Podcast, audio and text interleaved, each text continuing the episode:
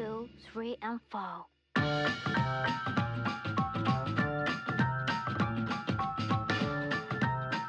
欢迎来到第四期《输赢之外》，这是一档从书籍和影视角度看体育的节目。我是浩荣，今天是一期特别节目。那在五一假期来临之前，懒熊体育内容部门的各位同事各自推荐了一本或者一部他们最近看过还不错的书或者影视作品。而这个假期呢，预计很多人可能也都无法出行，运动可能也有些受限。那希望我们推荐的这些作品啊，能够在这段时间给你带来一些久违的体育的澎湃激情，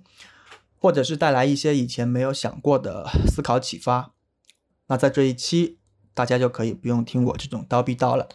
那接下来，请感受下懒熊这些同事们的声音吧。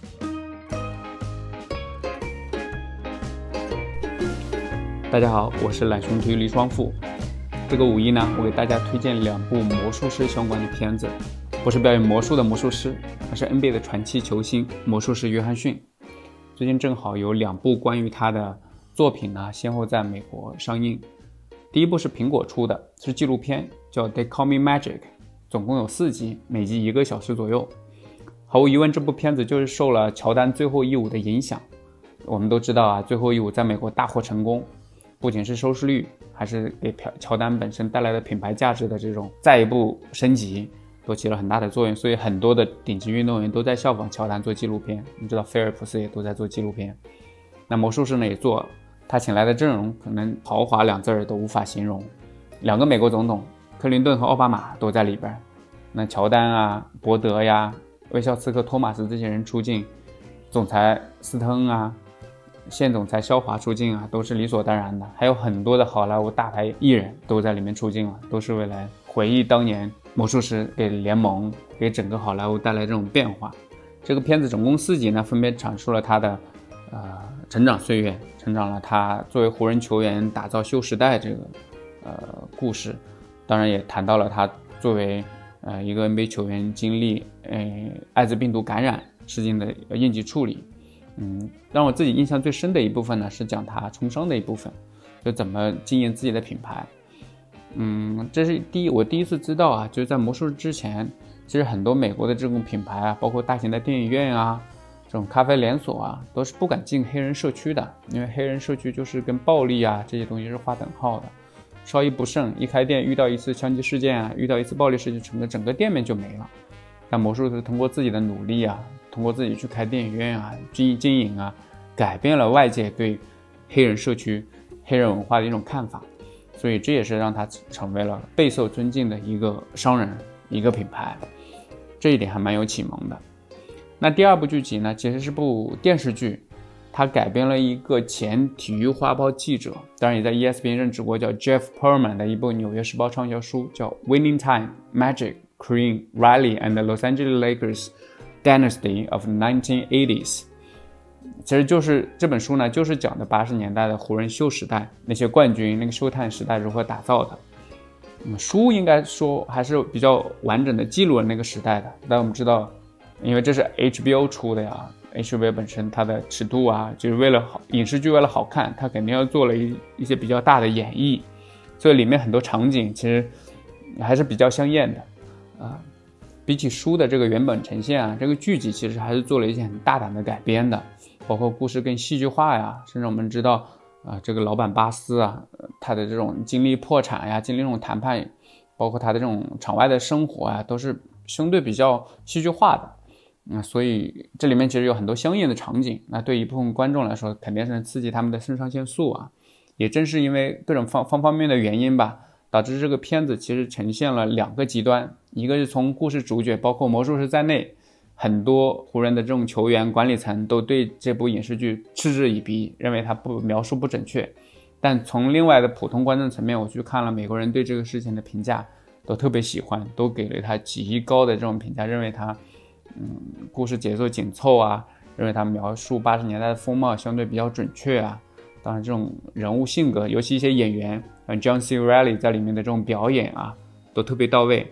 啊，这所以这个事情就变得很有意思。甚至从某种程度上，我来分析啊，魔术师最终出来决定做自己的纪录片，可能也有一部分因为这个后面这个电视剧立项比较早，刺激的作用吧。那这部片子还没有播完，现在已经出了八集。等到五月二号的时候，我们能看到第九集，然后再到五月九号，我们能看到这一季的大结局第十集。啊，虽然有争议啊，但是从片方来看，从从出品方 HBO 来看，他们已经续订了这个片子的第二季。第二季呢，什么内容啊？可以猜测的是，呃，片方他又买了 Jeff Perlman 的另外一本畅销书，另外一本书叫《Three Ring Circus: Kobe, Shaq, Phil and the Crazy Years of Lakers Dynasty》。讲的就是湖人在二十一世纪的那个三连冠的故事。那我们知道，科比因为直升机事故已经离开了我们啊，所以关于科比的故事如何去呈现，其实我觉得成了这个新一季这个剧集的一个很重要的看点。啊，关于这个电视剧，其实还有一个特别小的点，我想提一下，就是它里面其实有一些镜头啊，就是尤其是老板巴斯有些镜头，就突然演着演着，他突然会对着屏幕前的我们观众说话，他会讲述一些背景知识。这个在我之前看那么多电视剧是很少遇到的，但我知道像《纸牌屋》里面斯派西演的这个角色也会有时候会对着屏幕外的观众说话。那大部分时间这种处理会让人跳戏。刚开始我第一次看到这种处理的时候也会觉得有些跳戏，但用久了反而觉得这种效果很神奇，它会让你觉得这故事更顺畅，这背景更真实，反而那个跳戏写的没有那么违和了。不知道大家看完之后如何？我也希望听到你们的这个声音啊。最后，其实我想说一下这个两部片的出出发点啊，一部就是纪录片，就是尤其是这个主角自己主导的纪录片啊，相对来说它是比较，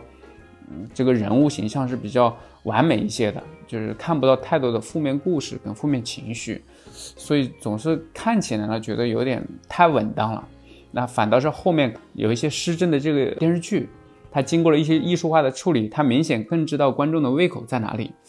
呃，所以这是很微妙的平衡，不知道大家看完这两部片子之后会有什么样的感受？我也希望听到你们的这个反馈，然后到时候我们一起看完《Winning Time》的这个呃大结局，我们可以做更深的交流。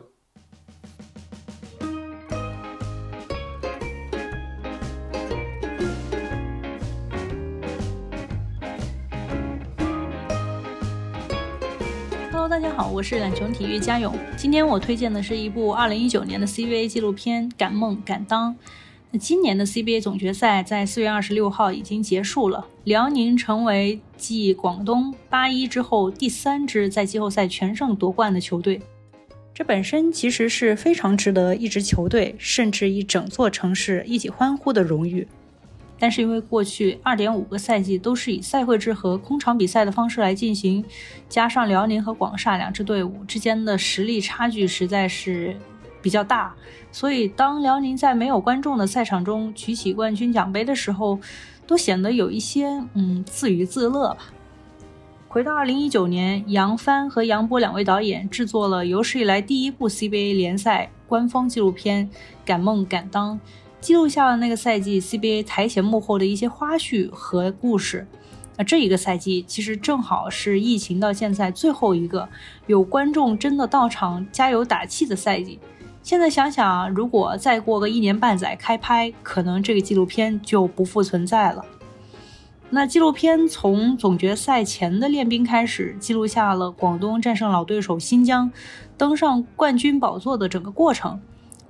和很多纪录片不一样的是，影片没有选择像易建联啊、周鹏这样的球队大佬作为一个主人公，而是把大部分的镜头都放在曾凡日和万胜伟两位替补的身上。所以我们在看到广东拿到总冠军、实现十一冠的时候，能记住的不仅仅是比赛的精彩，还有这些角色球员们的成长。可以说，这是一部属于小人物成长的纪录片。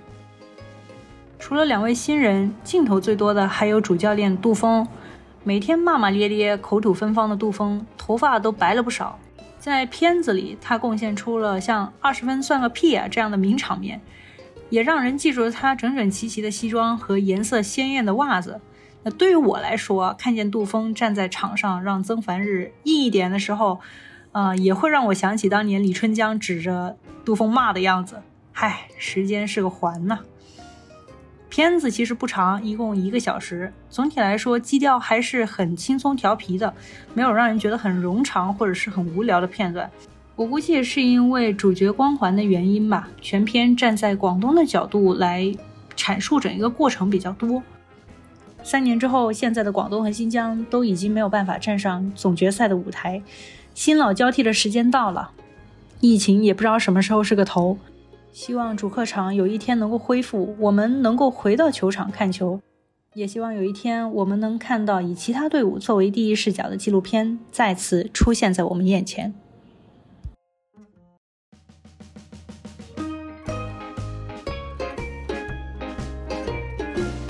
大家好，我是鹰眼时间播客的主播刘亦菲。呃，鹰眼时间这个节目的风格已经比较硬了，所以这次呃，我推荐一个稍微软一点的电影，是二零一七年上映的电影，叫《西小河的夏天》。对于我一个北方人来说，呃，这个电影是一个非常有江南小城夏天的气息的电影。呃，准确的说，它其实不是一个真正的体育电影，但也用了足球当做贯穿其中的一条线。呃，电影里的故事是发生在一九九八年的夏天，在一个江南小城里面。当时这个时间，很多沿海的城市经济已经发展的比较快。那这个小城市表面看起来还没有太大变化，但外面的发展也在慢慢影响着这个小城里面的人的生活。呃，故事的主角是个小学生，叫顾晓阳。那他的心思当时都在那年的法国世界杯上，九八年的法国世界杯。那他是德尔皮耶罗的球迷。经常在院子里面穿着意大利的球衣模仿皮耶罗踢球，啊，他当时的一个梦想就是参加学校的足球队，但是因为家教比较严吧，他一直得不到父母的允许，呃，只有在隔壁邻居有一个独居的老爷爷，每天都带着他一块踢球。那虽然这个电影里面老爷爷也不太会踢，呃，但是外界的变化也在一点点改变着这些人的生活。顾小阳的父母都已经四十岁左右了。他爸爸在小学教书，妈妈在当地的越剧团演出，也都算是体制内。呃，不过随着同龄人越来越多的下海经商，赚到了钱，呃，他们俩也在事业上算是遇到了一些中年危机，都有一些压力。他妈妈还好，在越剧上赢得了全国的大奖，虽然没办法真正改善家里人的生活，但在艺术上至少是有成就的。不过顾小阳的爸爸就没那么幸运，呃，他在那一年竞选副校长失败。然后也陷入到了比较大的压力，然后事业上的低谷，后来竟然还和顾小阳的班主任有过一些暧昧。呃，另一边一直陪顾小阳踢球的那个隔壁的老爷爷，也一直被他儿子催着要搬去深圳生活。那顾小阳作为一个小学生，置身其中，呃，一直用他小孩的视角观察着这一切，像家里的高压管教、父母的感情波澜，还有隔壁陪他玩的老爷爷也要搬走了，当然还有他的足球梦想。呃，故事的结局我在这儿就不太剧透。那总之就是顾小阳和这个老爷爷一起密谋了一个比较叛逆的计划。呃，整个电影在我看来是处在一种比较潮湿也有点温暖的氛围里面，人物的情绪处理的也比较细腻。呃，在马上就要进到夏天的时候，给大家推荐这部电影，也希望能给大家带来一些抚慰吧。那说到体育，呃，在这里面体育的作用。呃，主要体现在顾小阳对皮耶罗的喜欢，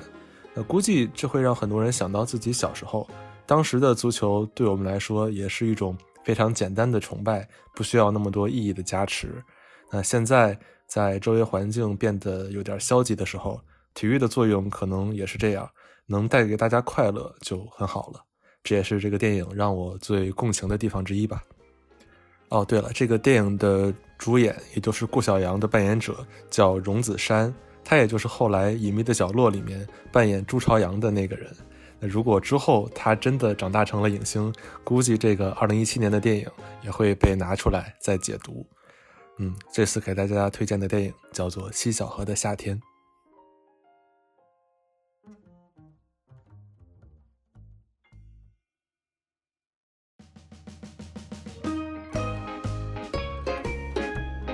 大家好，嗯，我是懒熊体育的作者付荣，同时呢，我也在主理一个呃专注于女性体育内容的公众号，叫做“翻滚坚果”，翻滚的翻滚，坚果的坚果，对，就是对你第一反应的那几个字。最近呢，我是呃想搜索一些国内外的女运动员的自传，因为我个人是比较喜欢看自传。但是我发现，虽然我们国内优秀的女运动员那么多，但是出自传的却非常少。就不管是和男运动员对比，还是说和国外的女运动员对比，就这个数量都是非常少的，所以就显得李娜的那本自传独自上场非常的珍贵。我最近也是一口气读完了这本自传，我觉得，嗯，从可读性上来说，确实是呃非常的精彩，而且从内容上来说，呃，我觉得李娜做到了对自我的这个真诚吧，就是她没有回避呃自己职业生涯当中的一些风波也好，或者自己在低谷期她在经历什么，她在想什么，她都是一个真诚面对。并且时刻在进行自我剖析。呃，运动员时期，其实我们呃对李娜的了解大大多都是通过媒体，而且她一直都是一个敢说敢言，而且幽默风趣的这么一个形象。我觉得是喜欢她的人特别喜欢她，当然也有一些就是重伤者啊什么的。嗯，在这本自传里面。他其实就是勇敢的面对了自己的内心世界，包括像呃从国家队出走啊，第一次退役啊，包括就是一些媒体的风波，还有他成长过程当中，当然也不是一帆风顺的，他的挫败、不自信，包括可能拿了大满贯之后，就是那一段的倦怠期，对胜利失去了饥饿感等等等等，啊，有一段我的印象特别深。就是李娜写到她的这个经历，因为作为一个呃第一个算是我们国内第一个挣脱体制，然后走上职业网球运动员这条路的第一人吧，算是。其实没有人走过她这条路，就因为这个可能是网球运动的特殊性，然后也是李娜这一代运动员她所经历的这么一个嗯一个开开拓者所走的路吧，然后她写到。没有一个人可以给我建议，因为没有人体会我的生活，也没有人理解我这样的生活。这一辈子是我自己一个人活出来的，我没有任何人的经验可以分享。我是多么羡慕威廉姆斯姐妹，或者萨芬和萨萨芬娜兄妹，他们一定可以分享彼此的感受，帮助对方从迷茫中走出来。而我却像个孤独的旅行者，独自在浓雾中挣扎。我清楚地听到。周围传来的咒骂和侮辱，却没有人能告诉我我该怎样做。我觉得还挺触动的，因为就运动员，包括我们习惯李娜，她总是在赛场上看起来非常的强势，或者面对媒体，她就是一个锋芒毕露的这么一个人吧。但是她在这本自传里面，就真的是把自己脆弱、迷茫的那一面，就是毫无保留的呃展露了出来。而且我觉得，就是对我们这些读者来说，对看客来说，嗯，或者说经历迷茫和低谷期的人来说，他这样讲述出来和他怎么从这个当中走出来，对我们来说就已经是陪伴和激励了。嗯，我之前看王双的一个纪录片，当时他一个人刚刚前往巴黎，然后他在自己租住的房间里面就在读这本《独自上场》。嗯，其实想想，真的没有人可以提供这样的一个经验给给我们这些呃，不管是有没有做出留洋决定的球员，没有人能提供这样的经验了。我接触到的一些运动员，他们想寻找这样榜样的力量的时候，尤其是女运动员，可能想寻找一些这种女性经验的时候，好像只有这样一个标杆，这样一本书在这里可以给他们提供一些安慰，包括我。我我也了解到的，像乒乓球国手，像孙颖莎，她也是经常会提到这本书，然后提到李娜对她的激励，而且她也说，她等她退役后，她也想出一本自传，我觉得特别好。就是我们的优秀的女运动员一定要就是大胆的、勇敢的讲述你自己的故事。因为你们的赛场就如同人生，你们度过的那些，就不管是顺境也好，逆境也好，你们如何去奋斗，如何成长，这些经历都会鼓舞更多的女孩。就不管说她是走上了体育这一条路，或者说，只是我们像我们这样普通的女孩，如如何度过迷茫期，如何度过困境，推荐大家五一期间读一下这本自传。然后可以重温一下娜姐当年赛场上的这个风采，嗯，还有她赛后幽默的采访，就是百看不厌。希望她能激励更多的女孩吧。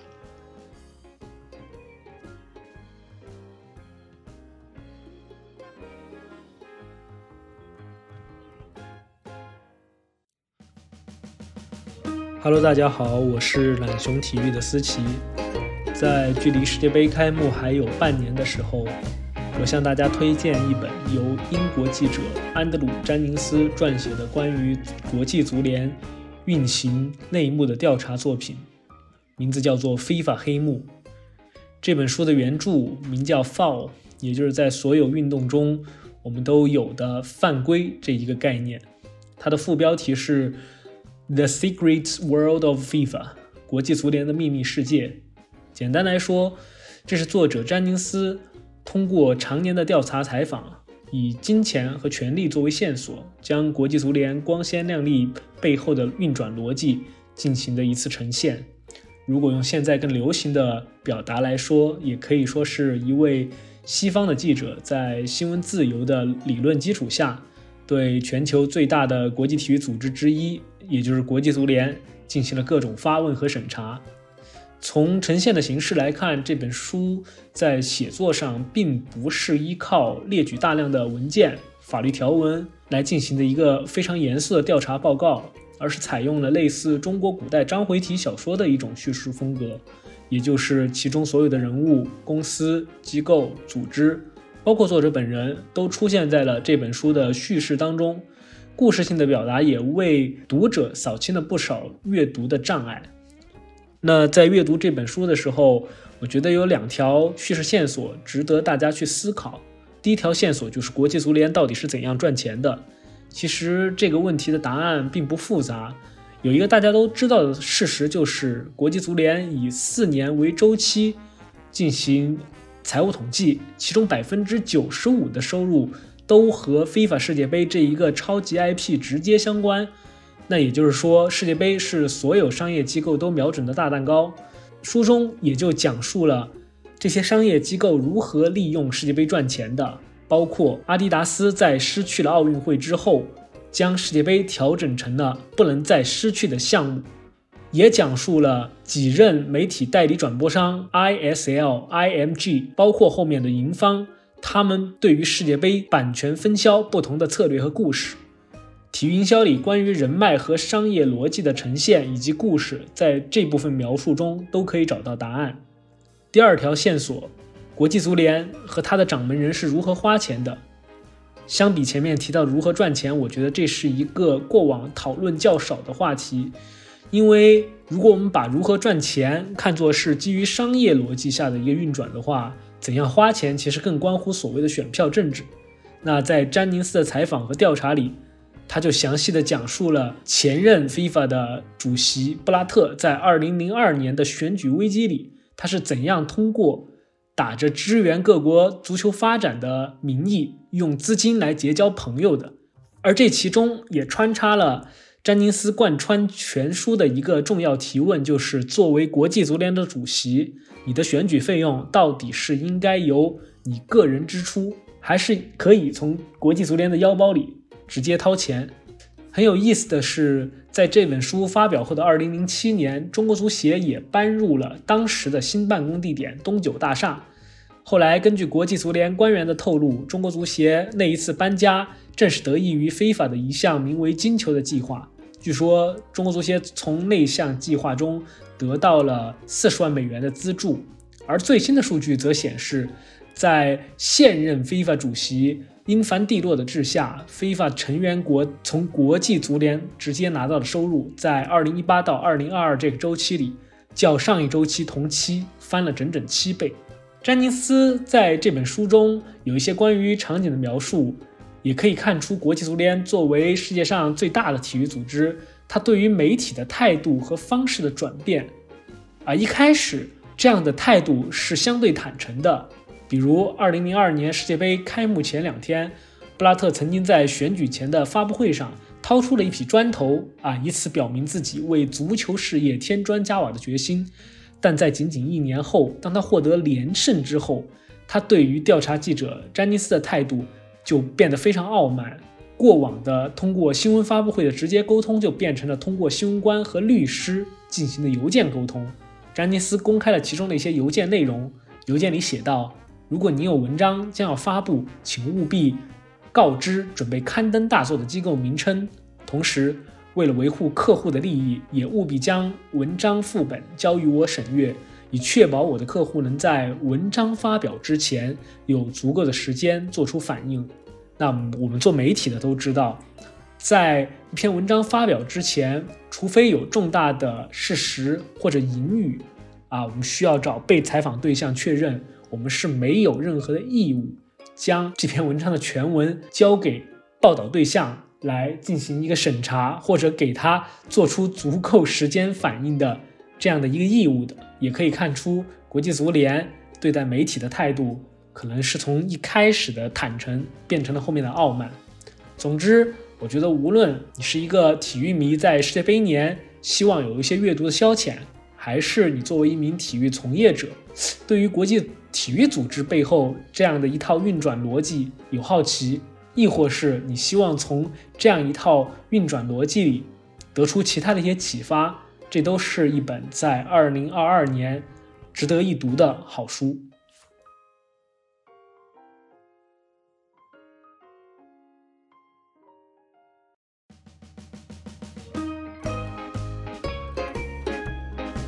大家好，我是懒熊体育的范明辉。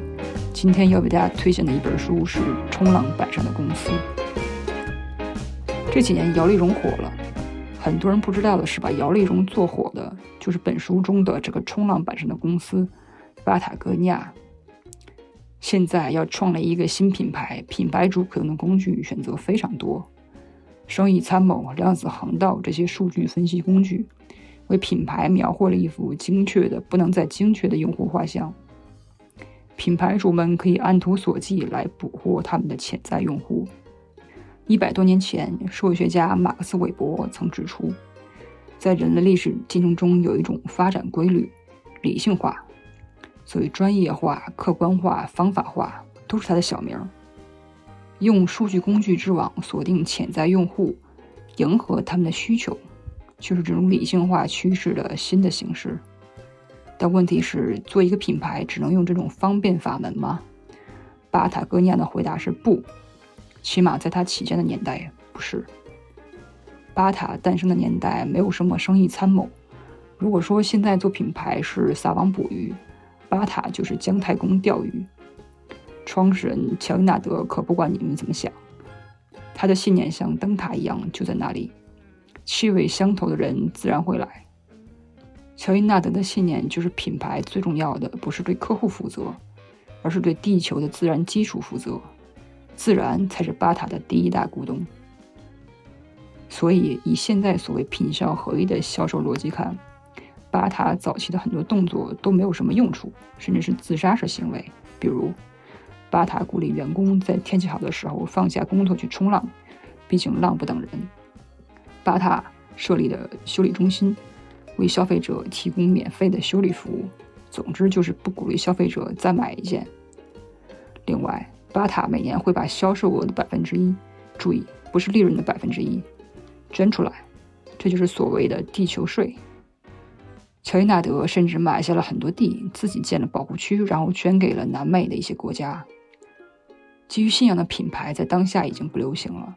很多品牌嘴上的环保更像是一种话术，而不是信念。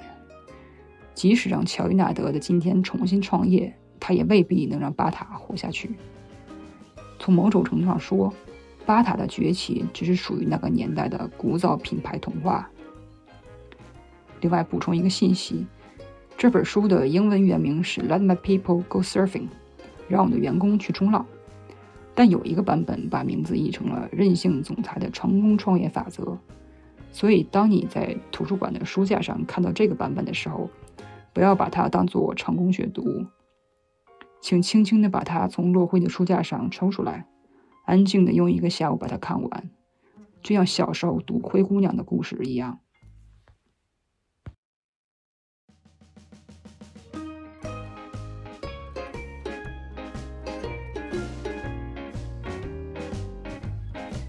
大家好，我是懒虫体育记者庄坤潮，今天想给大家推荐由 Context 做的球鞋文化节目《Soul of Egypt》。这档节目通过自述访谈的形式，展示了芝加哥、柏林、洛杉矶、东京、香港、上海，还有北京这几个地方的球鞋文化。通过受访者讲述的球鞋故事以及他们的个人回忆，观众能从中找到共鸣点。它可能是与那双球鞋相关，也可能是跟那场比赛相关，又或者是跟他们所处的那个年代相关。这几年球鞋的浪潮可谓一浪高过一浪。大家或多或少都跟球鞋产生着联系，有的人可能喜欢追逐各种新奇配色的球鞋，有的人可能想着怎么通过炒鞋去挣大钱，而有的人就在追溯着球鞋文化的缘起还有发展。球鞋从最初的体育用品变成现在的天价藏品，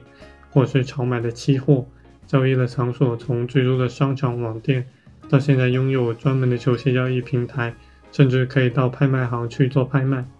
消费的人从最初的球员、球迷、鞋头，到现在可能多了一批鞋贩子，而且在元宇宙、NFT 这些新概念的催化下，你现在在玩球鞋，可能甚至不需要摸到球鞋，你感受不到球鞋的质感、纹理、形状，但这样的球鞋可能要比实体的球鞋贵上几倍，甚至几十倍。当球鞋越来越火的时候，资本涌入必然会让。球鞋文化发生剧烈的变形，但它是往好还是往坏的地方变，现在还不好下判断。在我们静观其变的同时，去回顾球鞋文化的起源，了解它整个变迁的过程，可能也会对当下的球鞋文化会有一种新的判断。这档节目其实在展示各地球鞋文化的同时。也在展示着那个地方经济、文化等各个方面的一个变迁，还有积淀的过程。不管你是单纯喜欢球鞋，还是想把球鞋做成一门生意，或许都能从这档节目中得到一些启发。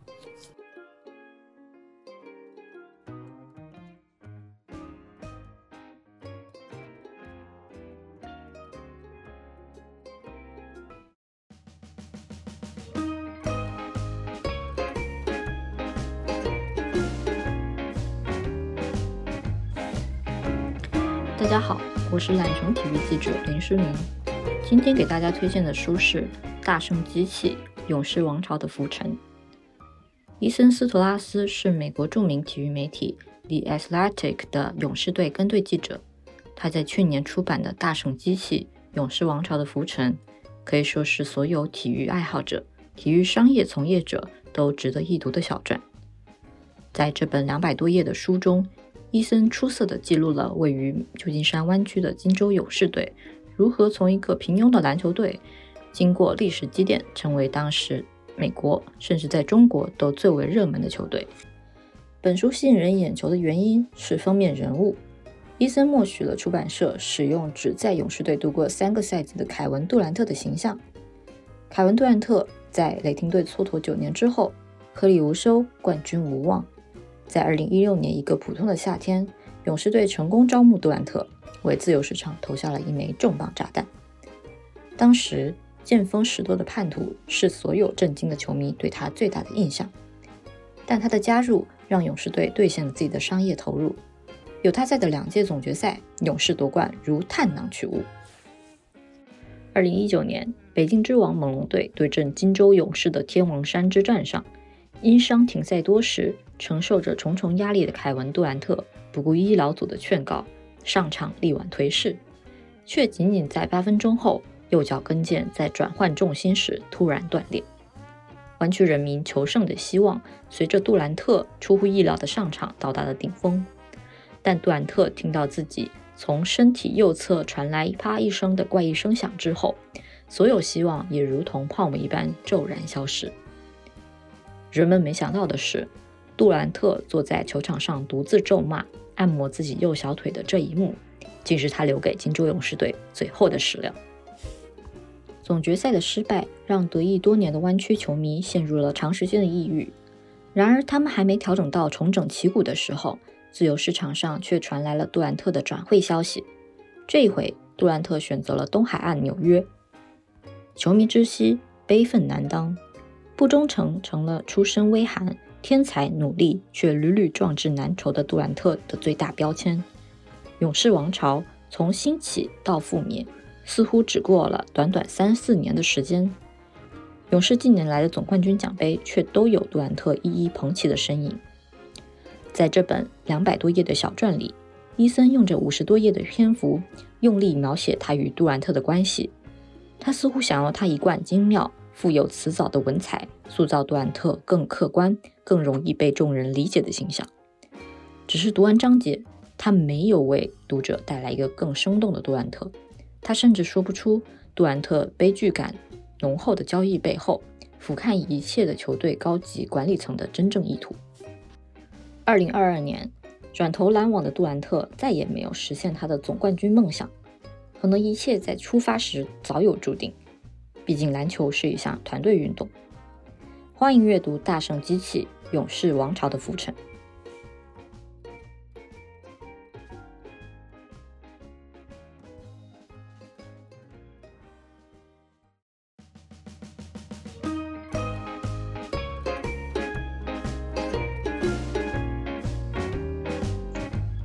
各位听众朋友，你们好，我是俊聪。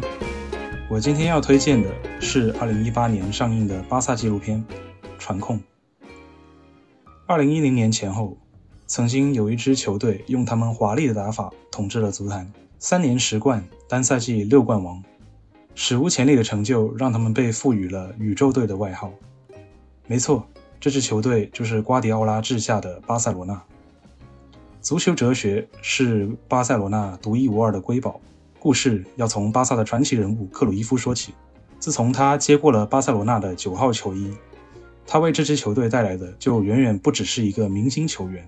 在他接任教练之后，全攻全守的战术、激进的阵型，巴萨的一切都打上了他的烙印。正是他的哲学为巴萨带来了队史第一座欧冠奖杯。正如纪录片中巴萨现役球员皮克说的那样，在这之前。虽然我们也是一家大的俱乐部，但我们从未赢得过如此重要的奖杯，这种感觉是无与伦比的。克鲁伊夫的哲学同样在影响着拉玛西亚青训营的少年。二十年后，当年在克鲁伊夫手下踢球的瓜迪奥拉与成长自拉玛西亚的一代天才，将会让世界足坛为之颤抖。二零零九年，瓜迪奥拉接过了巴塞罗那的帅位。像他的恩师一样，他用自己的理解为巴萨的哲学注入了全新的内容。前场压迫，后场组织进攻，将球控制在脚下。这支全新的巴萨不仅在战术上击倒了对手，也在心理上让对手趋于崩溃。纪录片当中，无论是球员、教练还是记者，无论他们是巴萨中的一员还是对手，他们都为这支球队感到赞叹不已。而巴萨最吸引人的地方，不仅仅在于足球方面，或者说，足球本身的意义就不仅仅是在于一场比赛。面对挑衅，瓜迪奥拉先礼后兵，在四个回合拉锯战的最后，采用克制而又有力的发言回击了穆里尼奥。身患肝癌，通过长期治疗才回到赛场的阿比达尔，在欧冠决赛接过了红黄相间的队长袖标，第一个。捧起了大耳朵杯。拉玛西亚的孩子在赛后安慰因为大比分落败而哭泣的对手。而联合国儿童基金会曾经是巴萨球衣上唯一的广告。这部纪录片为世人讲述的不仅仅是瓜迪奥拉和巴塞罗那的足球哲学，还有他们的精神内核。巴萨不仅仅是一家俱乐部，这也是这部纪录片乃至这家俱乐部最吸引人的地方。听到这里。如果有听众朋友感兴趣的话，不妨在五一期间去看看这一部纪录片。